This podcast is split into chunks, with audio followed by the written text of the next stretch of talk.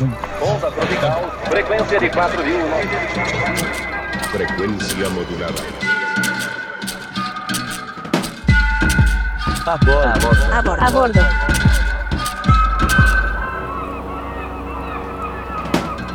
La maternidad. Momento donde inicia la presencia humana y animal. Aurora de la vida, alumbramiento de la existencia. Latinoamérica es un continente con una tasa alta de natalidad. Sin embargo, para todas las personas gestantes, la experiencia es radicalmente diferente. El parterismo tradicional, las maternidades deseadas y las impuestas, las mujeres no gestantes y les gestantes no mujeres, los sistemas de salud y la dificultad del acceso a ellos. Todas las gestaciones son diferentes, antes, durante y después del parto. Hoy, en A Bordo, un podcast de Vist, entraremos a bordo del viaje de Ayun, una colectiva de fotógrafas de Latinoamérica, quienes desde sus territorios y en sus exploraciones han hecho un mapeo de lo que significa ser madre en un continente que se debate entre lo ancestralmente propio y lo milenariamente impuesto. Acompañémoslas en su viaje.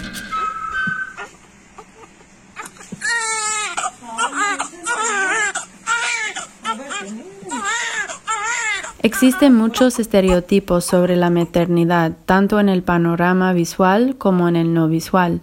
Desde el momento en que te quedas embarazada, embarazado, embarazada, e incluso antes, estas ideas y nociones comienzan a competir por tus estados mentales, espirituales y emocionales.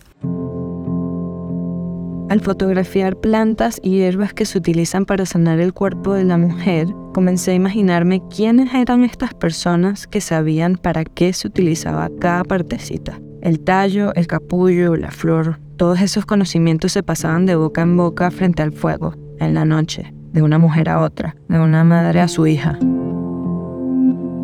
¿Qué significaba ser madre en América Latina ancestralmente? Bueno, hay tantas respuestas a esta pregunta como comunidades nativas había en el continente antes del proceso de la colonización. También hay tantas respuestas como puntos de partida en el tiempo lineal para lo ancestral. Para mí lo ancestral se refiere a mis antepasados y estos pueden comenzar con mi mamá. Desde allí para atrás, ser madre está estrictamente ligado a ser mujer en Venezuela, que es la ancestralidad que yo conozco parecen dos conceptos siameses, indivisibles, pero para mí son dos elementos separados que no dependen del género o sus roles. Esto siempre me ha flotado en la cabeza. Carla Gachet, Daniel Vilazana, Tamara Merino, Marice Huertal, Yohis Alarcón, Andrea Hernández, Ana María Arevalo y Sara Paust son Ayun, uno de los colectivos participantes del encuentro de colectivos ECO 22, una propuesta de Vis Projects que invita a ocho colectivos de América Latina a deconstruir la mirada fotográfica en clave de género. Nuestro proyecto Dar a Luz comprende diferentes narrativas, pero todas vienen desde la misma raíz, la salud materna en Latinoamérica. Si bien nos permitimos abarcar con libertad las temáticas que más nos gustaran o interpelaran cada una, incluyendo el enfoque estético, las historias se entrelazan en el cuestionamiento principal cómo nos situamos en el ahora y de qué forma empatizamos y nos sumamos a comprender los procesos e implicaciones de ser madre o desear decidir no serlo.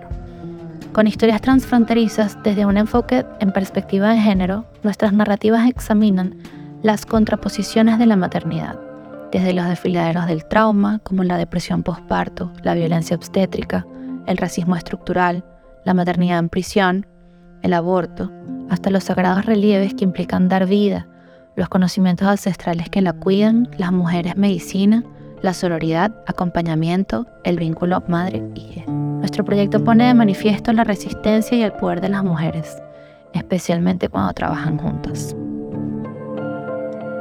Para la Latinoamérica ancestral, la madre primera era la tierra, el Abyayala. De ahí venían muchos de los conocimientos medicinales que acompañaban ese proceso y también los conceptos que estructuraban la relación de las personas gestantes, quienes reconocían que de la tierra emergían, eran alimentadas y al morir volvían a ella. La destrucción de los saberes y las prácticas étnicas de Latinoamérica es conocida como epistemicidio. Parte de esa destrucción fue a través de la implantación de nuevas formas y figuras eurocéntricas, entre esas los conceptos de familia. Esos modelos familiares impuestos desarrollaron los roles de género y las definiciones de lo que era ser madre, esposa o mujer. En los últimos años, las personas gestantes han decidido reestructurar esos conceptos desde su experiencia personal.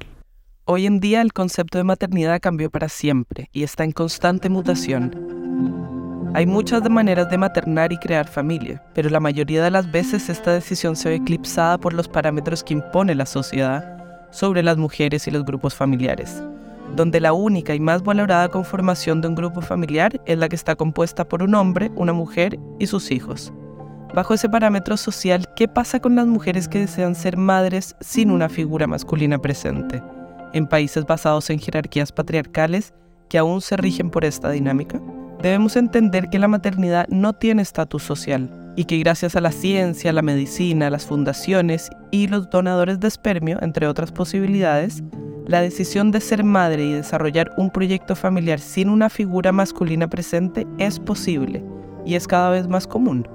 Esta necesidad nace de la urgencia de ser madre y es un llamado biológico como el que tenemos todos los animales de hacer perdurar la especie. Muchas de estas mujeres, llamadas por sus siglas en inglés madres solteras por elección, tuvieron relaciones en el pasado pero no compartían el mismo deseo de ser padres, otras nunca tuvieron una relación amorosa, otras creen que no necesitan un padre para ser madres, y otras optaron por la adopción o la fertilización debido a su historia de vida. Sea cual sea el caso, estas mujeres se acercan en su mayoría a su punto límite de fertilidad y edad para poder concebir con seguridad.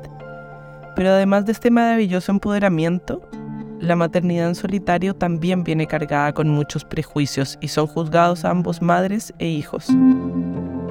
Hay que desmitificar y mostrar esta realidad que viven tantas mujeres alrededor del mundo por decisión personal y resaltar así el poder y la valentía de estas mujeres, rompiendo al mismo tiempo todos estos estereotipos socialmente impuestos.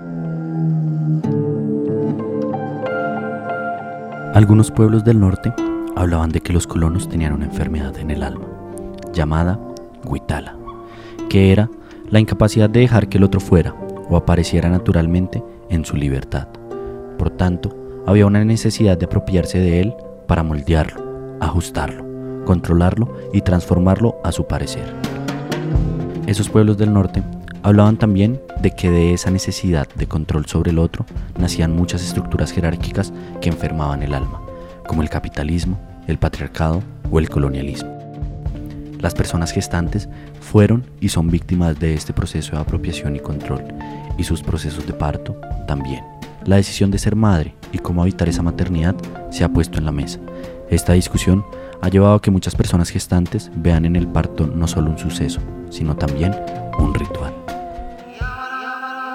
hay como una gran diferencia en cómo se trata al nacimiento. Antes era una ceremonia que tenía la mujer, era como su ceremonia de parto, era algo muy sagrado, obviamente porque iban a dar a luz a un ser, entonces era algo como tan ceremonial que las mujeres que, que venían a ayudar eran mujeres de la comunidad que sabían sobre partería y se creaba como este soporte entre mujeres que creo que es algo también súper importante que hemos dejado de lado, ¿no?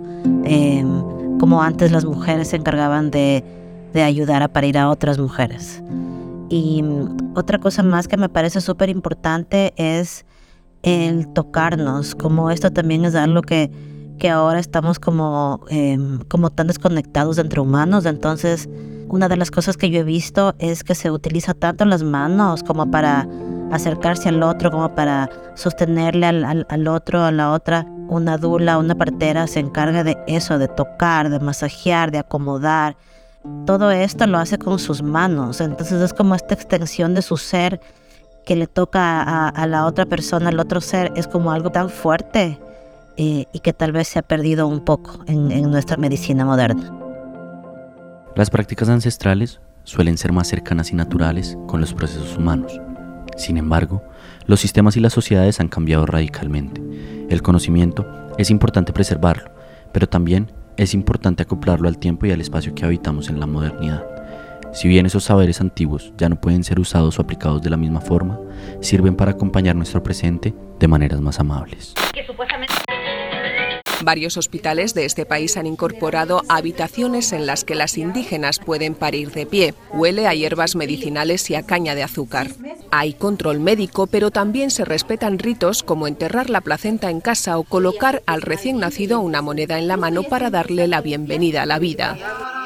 No podemos rescatar nuestro pasado robado desde la utopía de que permanezca intacto. Creo que el riesgo de romantizar o idealizar no solo una práctica ancestral, sino cualquier otro aspecto de la existencia, es justamente no ver las cosas de acuerdo a su tiempo y sus circunstancias presentes una especie de niebla que no nos deja ver las cosas desde una percepción amplia, libre y sobre todo respetuosa. Eh, las prácticas ancestrales son una herramienta más para que cada ser humano pueda tomar las decisiones que le den libertad y plenitud. Y todas las personas que están recuperando todo ese conocimiento le están aportando al mundo justamente eso, herramientas muy sagradas pero que al final se adaptarán a nuestro presente sin invalidar otros saberes. El resultado es una menor mortalidad infantil y madres satisfechas por haber dado a luz como sus bisabuelas.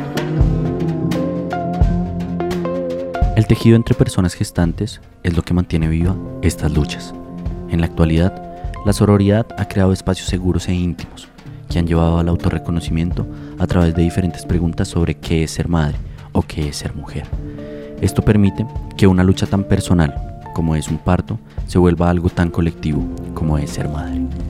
Si este niño se durmiera, yo le daba medio real, pero que despertara, yo se lo voy a quitar.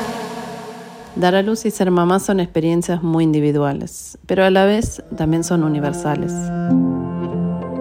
porque todos conocemos a alguien que es mamá, puede ser la propia, una hermana, amigas, tías, vecinas. El patriarcado influye mucho sobre estas maternidades y las limpia, en mi opinión, del poder femenino y impone prácticas violentas. Ya en los nacimientos, eh, opina sobre la crianza y en un patriarcado las mujeres quedamos aisladas, solas, pero hay mucho que nos une. En la experiencia de la maternidad hay conocimientos ancestrales, eh, hay conocimiento de nuestros cuerpos, instintos, poderes, algo sagrado. Y el poder colectivo se construye mm, a partir de la, de la sororidad, de la escucha, el acompañamiento entre nosotras, el reconocimiento mutuo. Y deconstruyendo estos tabús y los relatos idealizados, partiendo de, de la honestidad, que es donde podemos encontrar la magia, la unión y, y también la fuerza. La honestidad y la cercanía son parte del campo de estudio de la colectiva Yun.